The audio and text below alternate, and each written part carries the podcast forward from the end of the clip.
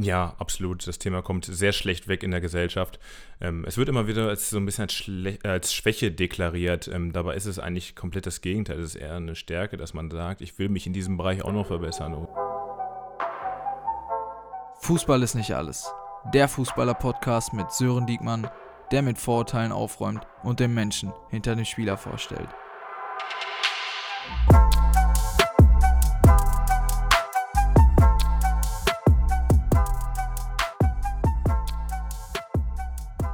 Ja, hallo und herzlich willkommen zu einer weiteren Folge vom Fußball ist nicht alles. Heute haben wir wieder einen aktiven Spieler hier zu Gast vor Mikrofon. Ähm, er hatte Profistation bei Rot-Weiß Essen, Venlo, Oberhausen und Uerdingen, ist mittlerweile beim SV Strahlen aktiv. Und Fußball ist halt nicht das Einzige, was er macht, sondern er macht parallel auch noch eine andere Tätigkeit, worüber wir halt heute reden werden. Herzlich willkommen, Robin Udekbe. Hallo. Robin, ich würde sagen, stell dich einfach nochmal selber den Leuten vor. Ja, mein Name ist Robin Udekbe, bin 29 Jahre alt, bin Torwart beim SV Strahlen in der Regionalliga West. Ähm, ja, über verschiedene Stationen mittlerweile in der Regionalliga beim SV Strahlen gelandet, zuletzt beim KFC Oerding gewesen und es ist nicht so, dass ich nur Fußball spiele, sondern ich habe äh, parallel Psychologie studiert und bin mittlerweile in der sportpsychologischen Betreuung tätig und ähm, als Mentaltrainer. Hast jetzt vor kurzem deine Masterarbeit abgegeben, also bist jetzt auch durch mit dem Thema. Ja, ist ein sehr gutes Gefühl, die jetzt erstmal hinter mich kriegen und dann in Zukunft ist dann der nächste Schritt, dann vielleicht mal den Doktortitel zu promovieren. Das okay. ist dann der Next Step. Okay, schon große Ziele da geplant. Äh, wir zwei haben eine Vorgeschichte, ich erzähle die kurz. Äh, zu deiner Oberhausener Zeit noch. Meine, ja, fast schon mit schlimmste Szene im Fußball, die ich so erlebt habe. Ich hatte vier, vier Monate äh, Verletzungspech, bin wiedergekommen, kam back in Oberhausen, war die 80. Minute oder so und habe innerhalb von 30 Sekunden gelb-rot bekommen, weil ich falsch eingewechselt wurde, gelbe Karte. Und dann lässt sich da so ein Torwart vor mir noch hinfallen beim Abstoß. Gelb-Rot. Was sagst du dazu? Ja, die bleibt in Erinnerung, die Szene. Ähm, ich glaube, vielleicht sogar die schnellste gelb-rote Karte in der Geschichte des deutschen Fußballs. Ich weiß es nicht, muss man vielleicht mal nachforschen, aber ich habe das auch sehr in Erinnerung, ähm, dass du reingekommen bist und man wusste schon, Dortmund 2 damals, eine gute Mannschaft, die immer Druck macht. Ich glaube, wir waren auch in Führung, mhm. wollten das äh, Spiel dann äh, über die Runden kriegen und dann wurdest du eingewechselt, bist etwas zu früh aufs Feld gelaufen. Die erste gelbe Karte habe ich, glaube ich, eine Flanke abgefangen und dann bist du mir in die Beine gelaufen, habe mich natürlich vielleicht auch etwas theatralisch fallen lassen, äh, konnte somit vielleicht sogar die gelb-rote provozieren und ja. dadurch hattet ihr dann nur noch zehn Mann, aber das kam uns entgegen und ich glaube, wir haben auch den Sieg dann letztendlich genau. ins Ziel getragen. Ja, ihr habt 1-0 gewonnen. Genau, das einfach nur mal zu der Geschichte. So habe ich dich auch angeschrieben mit, hey Robin, ich weiß nicht, ob du dich noch an mich erinnerst. Ich bin der wegen dem, äh, wegen, ach, ich bin der, der gelb-rot wegen dir bekommen hat nach 30 Sekunden. Aber heute wollen wir uns mit dir beschäftigen, äh, mit dir als Person. Du bist gebürtig aus Kiel. Richtig. Bist mit 16 Jahren äh, nach Düsseldorf gezogen. Ähm, was waren die Gründe damals dafür? Ja, ich wollte so ein bisschen aus der Komfortzone rauskommen. Habe damals äh, bei Holstein Kiel gespielt in der Jugend, aber habe gemerkt, okay, für ganz oben, da muss ich nochmal andere Wege gehen. Und dann kam das ähm, Ruhrgebiet bzw. Niederrhein in, in, Betracht. Und da war es so, dass ich die Möglichkeit hatte, zum kleinen Training bei ähm, Fortuna Düsseldorf ähm, da vorzutrainieren, mitzutrainieren und ähm, habe hab mich ganz ordentlich angestellt und dann haben die mir auch die, die Möglichkeit offenbart, dann da zu bleiben, in der Gastfamilie. Und ähm, war für mich dann so, dass ich diesen Schritt unbedingt gehen wollte und einfach nochmal, ja, man kennt halt Ballungsgebiet, NRW mit ganz vielen tollen Bundesligisten. Das war irgendwie ein bisschen da, Luft zu schnuppern, das war unheimlich interessant für mich. Und dadurch, dass meine ähm, Engstfamilie, Großmutter, Großvater und Onkel, Tante hier an der Nähe wohnen, ähm, war das dann für mich auch vollkommen okay. Und so hatte ich aber auch immer noch einen familiären Bezug, aber dennoch war die Zeit auch nicht ganz einfach. Okay, äh, du sprichst schon an, du warst bei einer Gastfamilie, heißt deine Familie, deine Eltern sind oben geblieben im, im, im Norden. Äh, was hatte das so für Schwierigkeiten mit sich gezogen? Also gab es da Probleme vielleicht? Ähm, klar, ähm, Oma, Opa waren da, aber was Freunde angeht, in dem Alter hat man ja doch schon sehr, sehr gute Freundschaften und äh, ist ja schon eine Entfernung im Norden. Ja, ähm, natürlich gute Freundschaften, die halten dann auch so eine Distanz aus. Ähm, dennoch war das, glaube ich, für meine Familie auch nicht ganz einfach. Ähm, auch insbesondere auch für meine Mutter, die dann natürlich dann immer nochmal, wo man eine ganz gute Beziehung dann hat, mhm. auch zu meinem Vater, dass die mich dann haben gehen lassen. Da bin ich ihnen jetzt im Nachhinein sehr dankbar für. Hätte jetzt im Nachhinein aber auch verstehen können, wenn sie gesagt hätten, Junge, das ist zu früh, bleib nochmal zu Hause. Und ähm, nee, aber auch im Freundeskreis wurde es immer hoch angesehen, dass ich diesen Schritt gegangen bin. Und ähm, im Nachhinein würde ich ihn auch keinesfalls bereuen, auch wenn es immer wieder Tage gab, wo es wirklich schwer war, wenn man dann auch mal die Familie vermisst hat. Mhm. Aber die sind immer noch im Norden geblieben? Genau, die wohnen okay. immer noch da und da kommen dann regelmäßige Besuche. Da bin ich, habe ich mein, mein Patenkind, mhm. enge Freunde, habe meine Familie da, die ich dann über Weihnachten im Sommer regelmäßig besuche und ein super Draht und wir telefonieren halt nahezu täglich. Ja. Ist ja auch cool. Ich meine, wenn man mal so durch Deutschland reisen kann ohne Probleme, hast du eine Unterkunft, bist immer willkommen. Also ist ja, ist ja mega. Ja. Ähm, wie war das bei dir in der Jugend? Hattest du denn auch andere Gedanken äh, als Fußball? Weil ich meine, mit 16 so diese Ambition zu haben, ich will nochmal woanders hin, will es packen. Heißt das, dass man was anderes komplett ausschließt oder war das bei dir nicht so? Ähm, tatsächlich war ich immer sehr fokussiert und das hat sich so ein bisschen auch durch mein Leben gezogen, dieses strukturierte, gewissenhafte und immer klar fokussiert an einem Ziel zu arbeiten. Und für mich war immer klar, dass ich ähm, im Profifußball landen will, alles dafür tun möchte und auch dementsprechend investieren muss. Und äh, gerade dieser frühe Schritt hat mich dann ziemlich früh erwachsen werden lassen, war früh auf mich allein gestellt, musste viel für mich selbst machen. Und da muss ich ehrlich sagen, hatte ich eigentlich relativ wenig Flause im Kopf. Natürlich ist man auch mal einen Abend unterwegs gewesen, hat vielleicht auch mal ein bisschen was getrunken. Aber im Großen und Ganzen wusste ich halt immer, wo ich hin will und was ich dafür tun muss. Mhm. Du hast es ja dann auch geschafft, äh, ganz normal mit 18 äh, in den Profibereich zu kommen, hast dann aber bis 22 ein bisschen Schwierigkeiten gehabt zu spielen, hast tatsächlich aber auch in, in Venlo ein äh, Erstligaspiel in Holland gemacht, was sich wahrscheinlich auch irgendwie sehr geprägt hat, kann ich mir vorstellen, dass das was Besonderes ist. Ähm, bist aber wirklich zum Stammkeeper erst geworden in Uerding. Wie ist das, wenn man so die ganze Jugend, sag ich mal, wirklich, du sagst es auch gerade von deinen Freunden so äh, hoch, hoch angesehen bist und du spielst auch die ganze Zeit und dann hast du wirklich bis 22 Schwierigkeiten so reinzukommen. Was, worüber macht man sich da so Gedanken? Mm, das war die Zeit dann in Venlo, wo ich dann wirklich von 19 bis 22, glaube ich, da war. Und das war die erste Liga in Holland. Also schon eine, eine, gehobene Liga und da war auch ein ordentliches Niveau und ich habe das einfach immer als ähm, Lehrjahre gesehen. Ich hatte damals mit dem Torwart Dennis Gentener, früher auch in Dortmund, Ajax Amsterdam, jemanden vor mir, der war dann auch 35. Das war so ein bisschen mein Ziehpapa im, im Fußball und ich wusste, ich muss jeden Tag wie ein Schwamm sein, alles aufsaugen, alles mitnehmen, lernen, lernen, lernen, viel arbeiten und dann würde das irgendwann belohnt werden. Und das war in dem Fall halt relativ wenig Spielpraxis, dann in der zweiten Mannschaft hin und wieder, ähm, durfte aber da ähm, im Pokal in dem Baker durfte ich mein Debüt feiern und dann auch nochmal wurde ich gegen NEC Nijmegen wurde ich eingewechselt. Mhm. Also das war im Grunde genommen das, worauf ich sehr, sehr stolz bin, weil das irgendwo immer ein großes Ziel war, im Profifußball zu landen, dann mit dem Profivertrag, dann mit dem Profispiel. Das ist mir so ein bisschen geglückt und das ist so ein bisschen auf der To-Do-Liste abgehakt und da bin ich sehr, sehr stolz drauf. Ich glaube halt auch, Torwart ist eine Position, wo man ein bisschen äh, Zeit braucht, um reinzukommen, weil da bist du jetzt nicht mit 22 schon auf dem Höhepunkt, würde ich einfach mal sagen, was ja bei den Feldspielern schon häufig der Fall ist. Man sieht es immer jünger, die Spieler auf dem Platz. Äh, Im Tor sind dann die Torhüter doch auch mal ein, ein Stück älter, wenn sie Stammtorhüter werden. So ähm, würde ich jetzt von außen einfach so. Ja, betrachten. genau. Als Torwart hat man immer so ein bisschen mehr Zeit. Mhm ist man so ein bisschen noch äh, behütet. Ähm, die Testdegens und Lenos sind dann doch eher selten, aber dennoch, da fängt man eigentlich erst mit 23, 24 an, auch zu spielen und dadurch hat man auch ein paar Jahre länger. Wenn, wenn man dann mal schaut, Gianluigi Buffon, der dann mit 40 noch spielt, da hat man ein paar Jahre länger. Um, ähm, deshalb wusste ich halt immer, dass meine Zeit dann irgendwann kommen wird und die kam dann ja so gesehen auch in Uerdingen. Ja. Du hast hier, wie schon angekündigt, neben dem Fußball auch noch andere Gedanken gemacht. Und das ist der Bereich Mentalcoaching, Sportmentalcoaching ähm, spezifiziert. Ähm, Gab es neben diesem Mentalcoaching noch andere Pläne? Und was war so der Auslöser dafür, dass du dir darüber Gedanken gemacht hast? Ja, es gab schon den einen oder anderen Plan. Ich hatte zuerst überlegt, im medizinischen Bereich zu landen, Medizin zu studieren. Aber ich würde selbst behaupten, dass ich schon sehr emotional intelligenter und empathischer Mensch bin und habe mich schon immer mit den Problemen und mit den ähm, Situationen von anderen Menschen auseinandergesetzt, schon im jungen Alter. Und ähm, das hat mich immer sehr interessiert. Und das gepaart mit dem Sport war irgendwie für mich klar, dass ich irgendwie in diesem sportpsychologischen Bereich irgendwann landen will. Und deshalb war das unheimlich interessant für mich und dann auch relativ früh dann klar und habe das dann auch angefangen zu studieren in meiner Zeit dann in Uerdingen. Ja, dieser Bereich, du sagst gerade Medizin, glaubst du, du hättest das geschafft neben dem Fußball oder war das ein Grund, warum du es dann nicht gemacht hast? Ja, der Grund war im ersten Moment der NC, der dann mit, äh, hatte ich 1,5, da hat dann nicht gereicht, da okay. braucht man, glaube ich, 1,1 oder sowas. Ähm, aber im Nachhinein die absolut richtige Entscheidung. Ich glaube, dass so ein Medizinstudium vielleicht nochmal einiges mehr von mir abverlangt hätte und das parallel zum Fußball hätte vielleicht noch etwas schwerer werden können. Aber auch das Psychologiestudium war schon nicht ganz ohne. Das kann ich mir vorstellen, ja. Hat jetzt, wie lange hast du dafür gedauert? Äh, äh, für den Bachelor habe ich, ähm, den habe ich in Regelstudienzeit in drei dreieinhalb Jahren dann auch über die Bühne bekommen. Das ist nicht schlecht, ja. das, das ist schon gut. Ähm, hast du dir denn danach mal, jetzt abgeschlossen das ganze Thema, hast du dir denn danach mal Gedanken gemacht, äh, vielleicht mit dem Fußball aufzuhören und diesen Plan B, der ja doch sehr, sehr ausgereift ist, mit einem Studium halt äh, zu Plan A zu machen? Ähm, jein. Es ist so, dass ich jetzt mittlerweile, oder ich bin ja im Sommer vom KfC Oerding aus der dritten Liga in die vierte Liga zum SV Strahlen gewechselt wo ich einfach viele Möglichkeiten bekommen habe, mich auch ein Stück weit selbst verwirklichen. Und von vornherein wurde das auch offen diskutiert und gesagt, dass ich einen anderen Bereich mir aufgebaut habe, der sehr erfolgreich läuft.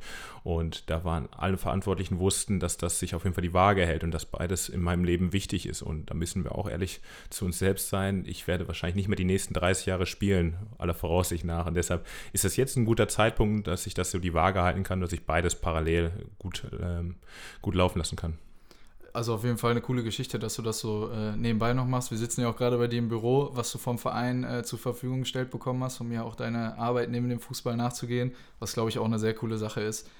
Ähm, dieser Bereich ist ja sehr mit Vorurteilen behaftet. Man sagt ja, oder gerade die Öffentlichkeit, glaube ich, äh, sagt auch, dass das irgendwie ein gewisses Zeichen von Schwäche ist, wenn man jemanden wie dich, sage ich mal, aufsucht, äh, einen Mentalcoach oder einen Psychologen vielleicht auch anders äh, gesagt. Glaubst du, dass das Thema vielleicht ein bisschen ja, nicht nur ein bisschen, oder dass das Thema einfach zu negativ konnotiert ist?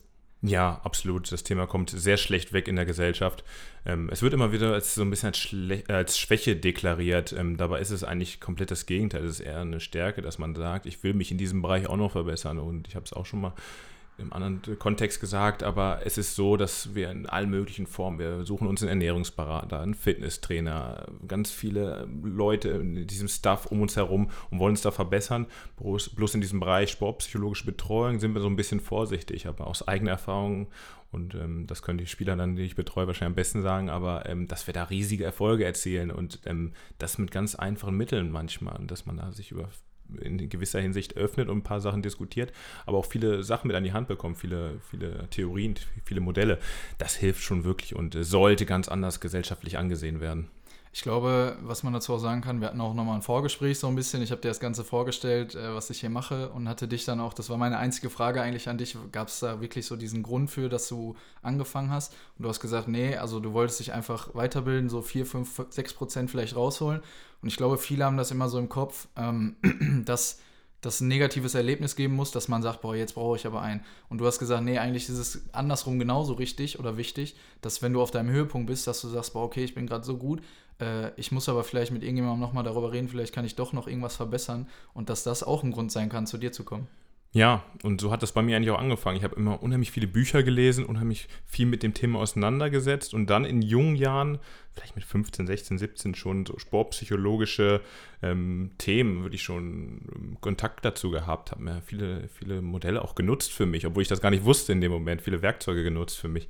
Ähm, und das wurde mir erst im Nachhinein klar und da habe ich dann einfach gemerkt, dass, dass das so ein bisschen dann auch mein, mein Sinn ist und ähm, deshalb ist das schon, hat es Hand und Fuß, glaube ich. Auf jeden Fall. Und cool, dass, äh, was daraus geworden ist bis jetzt. Ähm, denkst du denn, das Thema muss noch offener angesprochen werden, gerade auch von Vereinen? Glaubst du, dass das noch ein bisschen vernachlässigt wird? Ähm, gerade für junge Spieler dann wahrscheinlich auch, aber auch für die, für die Profis? Absolut. Wenn man sieht, wie viel man da wirklich rausholen kann, wie viel Prozent und nicht nur in diesem körperlichen Bereich zu arbeiten, sondern vom Kopf, weil jede Entscheidung, die wir treffen, fängt im Kopf an, dann handeln wir mit unserem Körper und dann geht die Entscheidung wieder in den Kopf. So, dann diese, diese Handlung geht dann in den Kopf und dann wird die von uns bewertet und dann sehen wir, wie wir damit umgehen. Das heißt, ich würde fast sagen, 70 Prozent von dem, was wir tun, ist dann wirklich im Kopf und da wird das so ein bisschen noch ähm, verharmlos, bagatellisiert. Und ähm, ich glaube, den Verein wäre wirklich damit geholfen, wenn, wenn man das noch präsenter machen würde und weniger als Schwäche, sondern einfach als Möglichkeit der Verbesserung sieht. Glaubst du denn, dass es wichtiger ist für junge Spieler oder glaubst du, dass es wichtiger ist für Profis? Beides. Ich glaube, im Jugendbereich ist es gut, wenn man da frühzeitig begleitet und einfach so ein paar Steine aus dem Weg räumt gemeinsam und ein paar Werkzeuge mit an die Hand gibt. Und im, im Herrenbereich ähm, ist es dann viel auch aufrechterhalten und dennoch auch da gilt es darum, ähm, die Steine aus dem Weg zu räumen und da dran zu arbeiten an vielen Sachen. Und es muss nicht immer nur negativ behaftet sein, man kann durchaus auch positiv orientiert sein. Du machst das ja jetzt privat, das heißt, du gehst nicht über einen Verein oder äh, über andere Leute, sondern die Leute kommen zu dir. Wie kann ich mir das genau vorstellen? Wie ist da der Kontaktaufbau? Wie sind die ersten Gespräche? Wie, wie läuft das Ganze bei dir so ab? Ähm, tatsächlich ist das so, dass viele meiner Sportler, ähm, die ich vorher noch nicht kannte, mich über Instagram kontaktiert haben, über Facebook, über ähm, übers Internet, über meine Internetseite. Ähm, und dann ist es so, dann gibt es eine kurze Nachricht, hör mal, Robin, wie sieht's aus, können wir uns mal austauschen? Dann ähm, antworte ich auch so zügig, zügig wie möglich. Und dann machen wir einen Ersttermin und der ist immer kostenlos bei mir, weil eben das Gute ist, ich muss davon jetzt gerade nicht leben, sondern ich mache das einfach, weil es meine Passion, meine Leidenschaft ist. Und dann mache ich einen Ersttermin und da diskutieren wir einfach so ein paar Sachen. Ich erzähle ein bisschen was von mir, die, äh, der Sportler erzählt was von sich. Ähm, dann erzähle ich, was wir in dem Bereich machen können. Dann habe ich noch einen selbst konzipierten Fragebogen, wo wir ein paar Themen durchgehen und dann einfach sehen, wo haben wir da unsere Stärken, wo haben wir noch Verbesserungspotenziale und wo können wir ansetzen, damit wir letztendlich zu diesen High-Performern werden, die wir auch sein wollen. Mhm.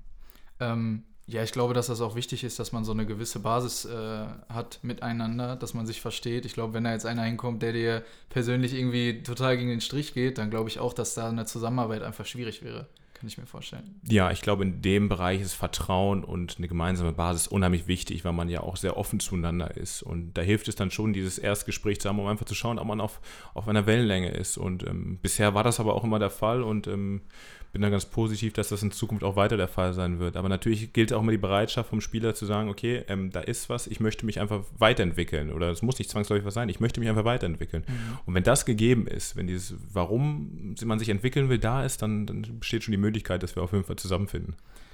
Wir haben jetzt die, äh, die erste Zuhörerfrage, fast schon auch ein bisschen äh, zu negativ konnotiert, aber was sind denn so Gründe, warum Spieler zu dir kommen? Äh, ihre Frage war, ähm, was sind denn so psychische Probleme, warum Sportler zu dir kommen? Das ist eigentlich sehr vielfältig. Wir haben, ich habe eigentlich so zwei, zwei Bereiche von Sportlern. Ich habe die Sportler, die einen, die so ein bisschen auch, wie du sagst, negativ konnotiert sind, wo die dann, die, die dann sagen, ähm, ja, ich komme mit dem Druck, mit dem Stress nicht klar, entwickle so ein bisschen Angst in dem Bereich, wenn ich zum Beispiel bei vielen Leuten spiele, wenn ich ähm, Druck von, vom Trainer bekomme. Das sind so einige Bereiche, aber ganz viele Sportler sind auch wirklich so, dass sie sagen, ich stehe gut da, ich fühle mich wohl, aber ich will noch höher, ich will noch weiter, ich will noch besser werden. Und da ähm, ist auch, beides ist unheimlich interessant für mich. Und da gibt es auch viele Sportler. Und dann finden wir zum Beispiel im Bereich Wertarbeit, Zielarbeit, Visionsarbeit, um dann einfach noch positiver, noch äh, positive Psychologie, noch positiver das Ganze zu gestalten. Nimmt dich das denn mit, äh, theoretisch auch, wenn, wenn Spieler so negativ reden, das heißt zu viel Druck oder so, machst du dir da wirklich dann auch danach noch darüber viel Gedanken so?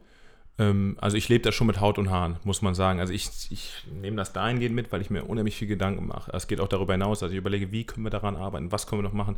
Das heißt, ich bin da, glaube ich, schon sehr authentisch und will unheimlich viel geben dann auch. Und mhm. ähm, aber es ist jetzt nicht so, dass ich dann viele schlaflose Nächte habe, sondern es ist schon so, dass ich dann irgendwann auch mal abschalten kann. Und das ist, glaube ich, auch wichtig. Aber dennoch kann man schon sagen, dass es einfach meine Passion ist und ich mich da wirklich dann auch für begeister, für die, für die Themen der einzelnen Sportler. Mhm. Wie ist, das, wie ist das dann bei dir im Training? Achtest du da auch auf Mitspieler, äh, wie die so drauf sind, wie die gelaunt sind, sag ich mal? Schnappst du da auch mal ein und sagst, ey Junge, alles gut, mach dir darüber keinen Kopf oder in die Richtung so? Ja, muss am besten mal die anderen, die Mitspieler fragen. Aber es ist, glaube ich, schon so, dass ich durch meine tägliche Arbeit schon mal eine andere Sicht auf die Dinge habe. Ich merke dann vielleicht die Körpersprache, nehme die anders wahr, die Ausdrucksweise, ob jemand dann vielleicht unterbewusst vielleicht noch irgendwas mit sich rumträgt. Ich glaube, da habe ich dann schon ein Auge für und gehe dann auf den einen oder anderen Spieler zu, aber sage auch mal den einen oder anderen ähm, Takt im Training, wenn mir irgendwas nicht passt. Also ich das glaube, das ist sein. aber auch meine Position, vielleicht als etwas älterer Spieler, gestandener Spieler mittlerweile und ähm, glaube schon, dass ich da auch meinen Input in die Mannschaft bringen kann und ich hoffe, dass es den Jungs auch hilft. Auf jeden Fall. Also ich kann mir ja so vorstellen, natürlich muss man da auch mal ein paar härtere Worte sagen, wie du sagst, gerade von hinten. Die hinteren Spieler sind ja doch dann eher die, die lauteren, weil sie alles vor sich haben. Ähm, deswegen ist das auch zwingend notwendig. Wie ist das für dich privat? Was, was würdest du sagen, ist so das Beste für dich, wenn Spieler äh, direkt zu dir kommen, halt über den Kontakt Internetseite, Instagram oder eventuell sogar über einen Verein oder über einen Berater. Würdest du auch da irgendwo eine Zusammenarbeit äh, gerne haben wollen? Also wäre das eine Option für dich? Ähm, tatsächlich habe ich alles schon gehabt. Ich habe schon Spieler, die direkt auf mich zugekommen sind. Das ist natürlich für mich jetzt erstmal das, das Angenehmste, weil die direkt wissen, was auf sie zukommt. Das heißt, die haben sich ein bisschen mit dem Thema auseinandergesetzt und haben für sich selbst erkannt, ich möchte mich einfach verbessern. Das ist schon erstmal der, der Königsweg. Mhm. Dann gibt es natürlich aber auch, dass ähm, Berater auf mich zukommen und sagen, ich habe da den einen oder anderen Spieler, das könnte für den interessant sein. Und wenn es für den Spieler passt, dann ist das auch vollkommen okay. Dann habe ich jetzt auch schon mit der einen oder anderen Berateragentur ähm, so, dass ich jetzt nicht exklusiv für eine arbeite, aber dass ich schon, ähm, dass die Berater dann auf mich zukommen und sagen, wie sieht es aus? Wir finden das unheimlich interessant, wir kriegen gutes Feedback. Können wir dann in irgendeiner Form zusammenarbeiten? Und natürlich bin ich dann auch daran interessiert. Ähm, Vereine waren jetzt auch schon auch unter anderem Bundesligisten, die gesagt haben, wir würden gerne noch extern jemanden dazu holen und ähm, deshalb bin ich da ganz froh, dass ich da mich extern halte, weil intern ist sowas auch schon, oder wurde von vielen Spielern angesprochen, sehr schwierig. Hm. Wir haben gerade schon ein bisschen darüber gesprochen, dieses Interne, dass vielleicht junge Spieler auch Angst haben, in dem Verein zu einem Psychologen, wie es dann auch häufig genannt wird, was vielleicht auch ein bisschen abschränkend ist. Bei dir, dieses Sportmentalcoach ist vielleicht ein bisschen offener gestaltet so ähm, dass viele Spieler vielleicht auch Angst haben, da hinzugehen, weil sie sagen, intern ist das so, dass sie doch irgendwo noch miteinander reden. Das ist vielleicht so ein bisschen das Problem auch. Und äh, bei dir ist das vielleicht ein bisschen was anderes, wenn sie direkt zu dir kommen. Die wissen, der ist eigenständig, sage ich mal, und äh, ja, der behält das für sich. Ja, absolut. Also diesen Grundgedanken kann ich absolut verstehen. Andersrum geht man ja auch zum Fitnesstrainer, wenn man sagt, ich habe da und da noch ein bisschen Nachholbedarf, können wir daran arbeiten. Und genauso sollte das im Sport auch sein. Zum Beispiel dann zum Sportpsychologen gesehen, ich habe da und da ein bisschen Nachholbedarf, lass uns daran arbeiten. Ähm, bei mir ist es dann so, dadurch, dass ich extern bin, kann man sich sicher sein, dass das auch alles bei mir bleibt. Ich denke, das wird in jedem Verein auch der Fall sein, aber es reicht ja schon diese Befürchtung als Spieler, dass man sagt, ähm, vielleicht sickert das durch, vielleicht landet das beim Trainer, vielleicht beim Manager oder sonst irgendwo. Und das führt dann dazu, dass man sich vielleicht nicht in der Form öffnen kann und vielleicht auch nicht bereit ist, ähm, die, eine oder, Sache eins, die eine oder andere Sache einzugestehen. Und ähm, deshalb bin ich als Externer da auch sehr frei von. Und, ähm, aber das Feedback bekomme ich dann auch von den Sportlern. Mhm. Kommen wir noch ein bisschen zu mehr Zuhörerfragen. Ähm, was war denn dein negativstes Sporterlebnis und wie hast du das für dich selber verarbeitet? Negativste bedingt. Ähm, ich habe unheimlich viele negative Momente erlebt, auch viele Fehler gemacht und auch viele Situationen nicht gemeistert, wie sie im ersten Blick oder auf den ersten Blick vielleicht zu meistern sind. Aber jeder Fehler und jedes Scheitern war für mich ein unheimlich wichtiger Lehrmeister im Leben. Und diese Erkenntnis habe ich jetzt auch im Nachhinein erst gewonnen, dass meine Entwicklung einfach durch die Fehler geprägt war. Weil nur aus Fehlern, wenn man die reflektiert, dann lernt man auch. Und ähm, deshalb bin ich dankbar für jeden Fehler, den ich gemacht habe. Wenn ich da so an den einen oder anderen zurückdenke, prägendste war vielleicht sogar im jungen Alter gegen ähm, in Venlo noch, gegen NSC Nijmegen. Als ich dann gespielt habe, habe ich ein super Spiel gemacht. Die ersten 70, 75 Minuten, 1-0 für den Gegner stand es zwar, aber ich habe ein gutes Spiel gemacht. Ähm, und greife dann in der rund 80. Minute, äh, greife ich dann daneben. So klarer Torwartfehler dann hat man das ein bisschen vor Augen, diese mitleidigen Blicke mhm. der, der Mitspieler. Und ähm, das war schon ein harter Moment, wo ich mich auch wirklich aufrappeln musste und sagen musste, okay, ich habe jetzt zwei Wege. Entweder ich sage, ich lasse das Ganze sein, vergrab mich, oder ich sage, jetzt erst recht und daraus lernen. Und deshalb sind Fehler unheimlich wichtig und ohne wäre ich jetzt nicht da, wo ich heute bin.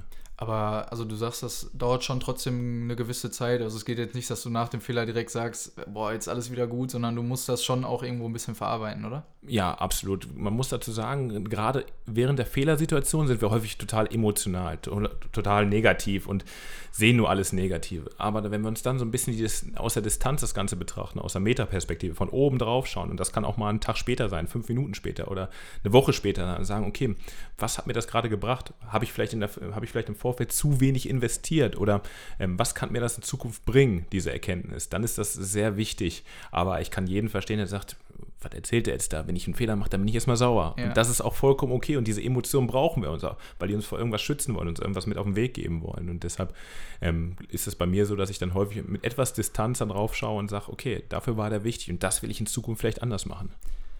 Ein weiteres Thema, was sehr wichtig, glaube ich, im Fußball ist, ist der mediale Druck. Äh, die nächste Frage von Zuhörer ist, wie gehst du damit um? Oder was äh, sagst du vielleicht deinen Leuten, äh, die zu dir kommen, wie sie damit umgehen sollten? Ja, tatsächlich ist das ein ganz großes Thema. Da können wir uns wahrscheinlich Stunden drüber unterhalten. Äh, gerade wenn ich dann so an die sozialen Medien denke, Facebook, Instagram und Co., da tummeln sich schon viele Leute rum, die dann natürlich unter dem Deckmantel der Anonymität das eine oder andere preisgeben und auch sehr schnell ähm, vielleicht auch beleidigend werden anderen Spielern gegenüber und auch gar nicht und sich ihrer Handlung gar nicht bewusst sind. Das heißt, die sehen dann nicht, dass dahinter ein Mensch steckt, ein Sportler steckt, der genauso Gefühle hat, der dann auch angegriffen wird. Und dann kommt immer dieses möchte gern Totschlagargument, ja, aber da verdient so viel Geld, der muss genau. damit klarkommen. Nee, da steckt genauso ein Mensch hinter. Ob der jetzt 2,50 Euro die Stunde verdient oder 250.000 Euro das Jahr, mhm. im Jahr.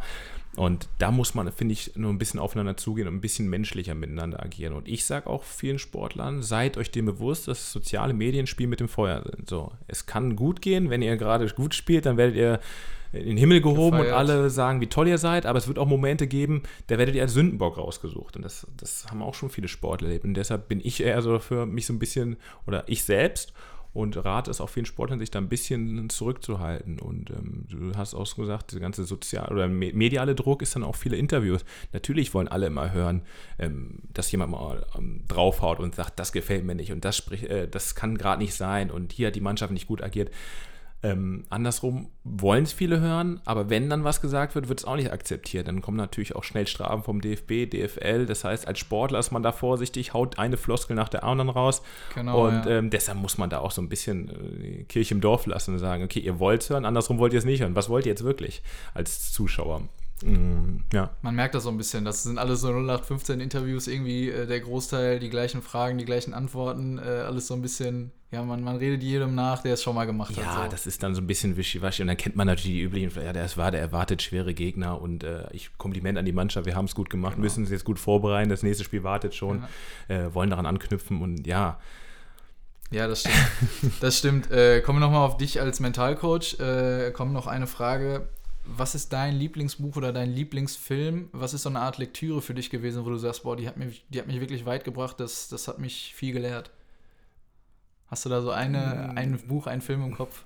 Ja, als Film würde ich sogar sagen, also ich gucke unheimlich gerne Sportfilme, aber dann auch, wo ein bisschen was hintersteckt. Und zum Beispiel Coach Carter ist einer meiner Lieblingsfilme, wo ich unheimlich viel auch mitgenommen habe, äh, hinsichtlich Strenge, hinsichtlich auch ähm, Lehrmeister, hinsichtlich Fehler, die man machen muss, um daraus zu lernen.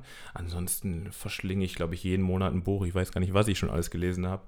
Ähm, Man kann es auch auf deiner Instagram-Seite sehen. Äh, das hatte ich, so bin ich ein bisschen auf dich gekommen, äh, dass du da drei, vier Bücher vorgestellt hast, die dir so ein bisschen ähm, ja, gut gefallen haben und du bewertest sie so ein bisschen, erzählst, worüber die gehen. Thema Schlaf war, glaube ich, eine Sache, Thema mhm. Mindset war eine Sache, äh, die ich mir dann auch zugelegt hatte, die ich sehr, sehr interessant fand dann. Ähm, ich glaube, da kann man auf jeden Fall mal nachgucken bei dir auf der Seite. Da sind äh, zwei, drei Bücher, die wirklich gut sind. Ja. Genau, und das werde ich auch nochmal intensivieren, weil da habe ich wieder das ein oder andere Buch in der Zeit gelesen. Und, ähm, aber alles, was sich so ein bisschen im Kopf dreht, finde ich unheimlich interessant. Und das hat mich als Jugendlicher schon interessiert und das, das zieht sich so durch. Und ich glaube, dass das auch die Basis meines Jobs ist, sich unheimlich viel Wissen anzueignen und das am besten auch umzusetzen. Mhm, das stimmt. Kommen wir zur letzten Zuhörerfrage, die ist ein bisschen ab vom Thema. Ähm, du als Torwart, in den letzten Jahren hat, haben sich die Bälle ja sehr, sehr weiterentwickelt. Was sagst du zu dieser Entwicklung von den Bällen? Ich meine, die flattern ja viel, viel mehr.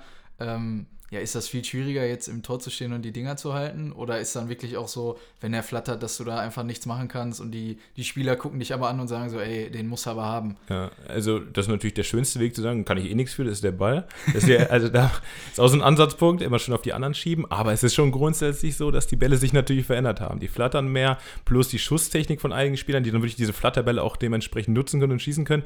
Das macht es als Torwart nicht einfacher. Aber sind wir mal ehrlich, ähm, die Zuschauer die, ähm, die FIFA und wie sie alle heißen, die wollen natürlich auch mehr Tore sehen, die wollen mehr Action, die wollen mehr Spielszenen, entscheidende Spielszenen haben. Und wenn ein Ball auch flattern soll, dann, dann muss er halt flattern. Und deshalb, ähm, ich bin, sehe seh das Ganze eigentlich sehr entspannt, aber man muss schon sagen, die Bälle haben sich schon verändert. Ja, und die Tore sehen natürlich mittlerweile auch teilweise Wahnsinn aus. Ja. Die Dinger eigentlich sehen, aussehen, als würden sie fünf Meter drüber gehen und fallen dann hinten nochmal rein wie so ein Stein, das ist schon, ja, schon cool. Und so ein Ding habe ich dann damals in meinem Profi-Debüt oder in der Liga bekommen gegen Nijmegen. Und äh, auch wenn man man an die Tore denkt, Chalanoglu war es ja, glaube ja. ich, gegen Weidenfeller. Ja, fast also von der Mittellinie und der geht einmal nach rechts, nach links, noch zweimal nach rechts und dann nach links rein. Also das ist schon Wahnsinn. Aber gut, das gehört zum Sport dazu. Das stimmt, ja. Kommen wir wieder zu dir zurück. Was sind denn deine Ziele, deine Pläne, deine Träume so für die Zukunft? Äh, in Sachen Standort, willst du hier bleiben? Willst du vielleicht woanders sein? Willst du viel über, über Laptop arbeiten? Hast du lieber die Jungs äh, im Vier-Augen-Gespräch vor dir sitzen? Was sind da so deine, deine Pläne? Mm, ja, zu Beginn meiner Arbeit war es so ein bisschen durch dieses Vier-Augen-Gespräch, was ich unheimlich interessant war, war man so ein bisschen die nonverbale Kommunikation. Wie, reagi wie, reagiert jemand auf die Fragen? Wie reagiert er, wenn er antwortet? Das fand ich schon sehr interessant. Hab natürlich jetzt aber auch Corona-bedingt, wo man wieder sagen könnte, das war alles doof, alles schlecht, habe ich gesehen, dass online unheimlich gut funktioniert. Das heißt, man hat eine schnelle Leitung, man ist unheimlich schnell ähm, im Kontakt mit den Spielern und das äh, nutzen wir ganz viel Online-Coachings und das funktioniert richtig gut und da sehe ich mich auch in Zukunft eine gute Mischung aus beiden zu finden. Was natürlich im näheren Umfeld hier bei mir ist, werde ich auch weiter im Vier-Augen-Gespräch, ähm, sag mal, abarbeiten oder nutzen. Aber andersrum, was natürlich auch weit entfernt ist, deutschlandweit, das, das hat sich einfach auch bewährt, das dann auch online zu machen. Und mhm. das ist richtig cool. Und ähm, da sehe ich mich vielleicht auch in Zukunft so ein bisschen, meine, ich könnte jetzt ewig ausschweifen, meine Vision vom Leben und wo ich mal sein will, aber vielleicht dann irgendwann mal in einem schönen Ferienhaus auf Mallorca okay. und vielleicht von da aus das ein oder andere Coaching halten. Das wäre schon echt eine große Sache. Vielleicht auch so verbreitet, dass du Leute hast, die ein bisschen mit dir dann arbeiten oder willst du schon alles äh, selber machen, persönlich machen? Ähm, auch einer meiner großen, ich sag mal, vielleicht sogar einer meiner Schwachpunkte, dass ich ein Perfektionist bin. Ich okay. muss, bin unheimlich strukturiert, gewissenhaft und ich weiß, wenn ich meine Arbeit mit den Sportlern verrichte, weiß ich, die, die passt zu 100 Prozent von dem, von dem, was ich mir vorstelle. Dieses typische Selbstständige so. Man genau, will alles man will machen. alles alleine machen und bloß äh, niemanden daran lassen. Aber es ist schon so, dass wenn es ähm, so weiter wächst wie bisher, dann ist es auch Punkt, irgendwann der Punkt erreicht, dann kann ich das nicht mehr alleine tragen. Das ist auch gut so. Und das sind schon ähm, Überlegungen, dann auch irgendwann zu sagen, okay, ich nehme noch ein, zwei, drei, vier, fünf Personen dazu und das einfach noch größer zu machen, weil ich sehe einfach, dass ein unheimlich großer Bedarf ist und ein unheimlich tolles Feedback. Und deshalb glaube ich schon, dass man das noch wesentlich größer gestalten kann und dann vielleicht irgendwann auch zu den Besten in Deutschland zu gehören, das ist schon was, was er noch anspricht. Und vielleicht auch mal den Traum von der Bundesliga erfüllen dadurch. Vielleicht ein anderer, ist dann ein anderer ja, das Weg. Stimmt, das stimmt. Aber wer weiß, also es kann ja alles möglich sein, ne? Ja. Äh, willst du denn dann im Bereich Sport bleiben, wenn du jetzt den Traum der Bundesliga nochmal ansprichst? Oder äh, könntest du dir das auch interessant vorstellen, mit ganz normalen, sage ich mal, Arbeitern äh, zu, zu sprechen über deren Probleme? Mm, ja, also ein Stück weit habe ich den Traum verwirklicht, ja schon Bundesliga, indem ich mehrere Bundesligaspiele auch betreue wöchentlich. Deshalb ist das schon mal ganz schön. Ähm, bin aber auch sehr offen, habe in der Vergangenheit unter anderem auch Schauspieler schon gehabt. Ich habe mich schon mit äh, Musikern auseinandergesetzt und ähm, deshalb ist, da bin ich, oder auch mit Unternehmern, da bin ich ganz offen, weil viele Bereiche aus dem Sport zu übertragen sind auf andere Bereiche wie Schauspiel, wie Musik und da ähnlicher Druck herrscht. Andersrum ist, was ich mache, auch viel im Bereich der Persönlichkeitsentwicklung und das lässt sich wiederum übertragen auf den Sport. Und deshalb bin ich da eigentlich sehr wertfrei und kann mir alles offen vorstellen und mache ja auch nicht nur Fußball, sondern auch andere Sportarten wie Basketball, Handball, Fechten. Mhm. Bin ich sehr breit oder diversifiziert aufgestellt. Ja, das also klingt alles mega interessant, finde ich auf jeden Fall. Äh, kommen wir zum Abschluss so ein bisschen. Das ist eine Frage, die, die ist mir heute Morgen noch mal so eingefallen. Wie, wie ist das als Mentalcoach? Brauchst du selber auch mal einen in schwierigen Situationen? Ähm, mittlerweile, sage ich mal noch, am Anfang wahrscheinlich, wie du zugekommen bist, war wahrscheinlich so der Weg. Aber äh, ist das so, dass du dich quasi selber therapierst oder ähm, gehst du schon noch mal zu jemandem und sprichst auch wirklich äh, über Dinge mit denen? Ich habe im Rahmen meines Studiums gesehen, dass viele angefangen haben, die tiefliegende Probleme hatten und dadurch irgendwie auch das Ganze studiert haben und gehofft haben, sich dadurch selbst zu therapieren. Das war bei mir eigentlich nicht direkt der Fall. Ich habe mich einfach nur für die Materie interessiert und natürlich haben wir immer Situationen, wo man jetzt einen anderen Blickwinkel drauf hat, wo man sagt, okay, ich kann die so ein bisschen rationaler betrachten und kann da ganz, es ganz anders einordnen. Und dennoch ist es manchmal auch schön, sich mit anderen aus diesem Brei auszutauschen und sagen, okay, wie siehst du das? Habe ich das vielleicht falsch wahrgenommen? Ähm, und da gibt es schon den einen oder anderen in dem Bereich und deshalb tut das auch manchmal sehr gut, aber im Großen und Ganzen bin ich da, glaube ich, ganz gut aufgestellt und kann die Sachen ganz gut einordnen. Aber dennoch ist das auch immer wichtig, sich auszutauschen. Aber ist schon so, dass du, also so wie ich mir das jetzt vorstelle, wenn du jetzt mit Freunden unterwegs bist, sind das schon auch dann irgendwie tiefere Gespräche, kann ich mir vorstellen. Also, dass sich das so in deiner Zeit sehr verändert hat. Man ist ja in, in jungen Jahren doch, hat viele Flausen im Kopf, wie du sagst. Äh, man lacht viel und so. Und ich glaube, dass wenn du in dem Bereich auch so ein bisschen was machst, kann ich mir vorstellen, dass die äh, Gespräche auch mit Freunden sich viel, viel mehr intensivieren. Ja, das ist, habe ich schon gemerkt. Ähm, ich bin großer Freund von Spiritualität und Sinnhaftigkeit und ähm, persönliche Sinnfindung. Deshalb da, da entwickeln sich auch oft Gespräche. Natürlich nicht jedes Gespräch. Es kann sich auch mal ein Gespräch übers Grillen natürlich, äh, natürlich ja. drehen. Das muss aber, auch nicht sein. Nee, aber im Großen und Ganzen, gerade mal, ich liebe das dann schon auch abends mit Freunden zusammenzusitzen und dann vielleicht auch mal das eine oder andere Glas Wasser oder vielleicht auch mal ein Bierchen zu trinken und dann auch über solche Sachen zu philosophieren, über das Leben. Und das, das ist unheimlich spannend und wo man hin will, wer man sein will, was einen ausmachen soll. Und ähm, das ist sehr spannend. Und ähm, auch so ein bisschen eine Revue passieren lassen, was man schon alles erlebt und erreicht hat. Und das macht sehr viel Spaß und da freue ich mich immer drauf, das mit, mit guten Freunden zu machen. Und ähm, da hat sich auch mein Umfeld dahingehend mit der Zeit verändert. Es sind ein paar Leute vielleicht auch gegangen, die einfach daran nicht so viel Interesse, Interesse hatten. Und das ist auch okay. Und es sind viele auch dazugekommen, die einfach sagen, das ist unheimlich spannend für sie. Und ähm, da dieser intellektu intellektuelle Austausch, das macht schon wirklich Spaß. Ich glaube, es sind sehr, sehr gute Schlussworte. Äh, Gerade in Bezug halt auch auf Freunde und so, dann äh, natürlich immer total cool. Also ich kann dir da nur sagen, bei mir ist es genauso mit diesem abendlichen Zusammensitzen. Das sind eigentlich so die, die schönsten Abende, sagen wir noch mit dem Lagerfeuer im Sommer ja. irgendwie und du sitzt da und quatsch mit deinen Jungs, vielleicht auch über vergangene Tage, über die Zukunft, wie sieht das alles aus. Ähm, total interessant und spannend. Also ich danke dir auf jeden Fall für dieses Gespräch. Ähm, ich finde, das hat einfach nochmal die Wichtigkeit dieses Themas gezeigt. Ähm, wenn du willst, kannst du auch noch Werbung in eigener Sache jetzt äh, machen, ein bisschen erzählen über deine Internetseite oder so. Ähm, ja, vielleicht ganz kurz. Erstmal habe ich zu danken und hat unheimlich viel Spaß gemacht, ähm, dass wir uns ausgetauscht haben. Vor allem, weil wir schon einen gewissen Bezug zueinander hatten. Ich habe dich jetzt ja auch immer wieder verfolgt, habe immer auf dem Schirm gehabt, haben gesehen, dann nach Sandhausen gewechselt, zweite Liga. Und für mich war immer klar, dass das eigentlich ähm, nicht nur in der zweiten Liga, habe dich ja noch in der Bundesliga gesehen. Deshalb, ich hoffe für dich, dass das vielleicht noch klappt, man wird sehen. Ähm, aber auch in eigener Sache, also wie gesagt, ihr erreicht mich unter www.der-sportmentalcoach.de. Ähm, da gebe ich euch nähere Infos zu mir als Person, auch zu meinem Memberbereich für die Leute, die ich vielleicht nicht tagtäglich sehen kann. Da habe ich auch so ein, ein Programm, wo man selbst anleitend ähm, mit einem Audioguide viele Themen aus der Sportpsychologie so ein bisschen ähm, durcharbeiten kann.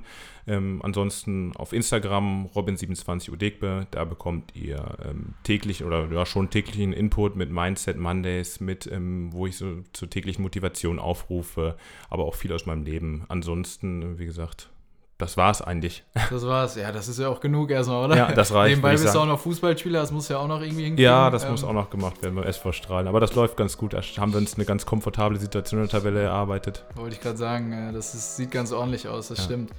Also wie gesagt, äh, sehr, sehr interessantes Thema, auch für mich finde ich. Äh, ich denke, dass das einfach auch ein bisschen größer gemacht werden sollte, als es momentan noch ist. Wäre natürlich auch gut für dich. Ähm, ja, Leute, ich würde sagen, checkt einfach weiter Instagram ab. Äh, ich stelle die Leute vor, wie es auch bei Robin der Fall war. Ihr könnt eure Fragen stellen. Ihr seht, die Fragen kommen auch alle vor. Heute waren es, glaube ich, fünf Stück wieder. Ich danke euch fürs Zuhören. Äh, ich hoffe, ihr schaltet nächstes Mal wieder ein oder hört zu bei der nächsten Folge von äh, FINA. Und bleibt gesund, macht's gut. Schönen Tag euch noch. Ciao, ciao.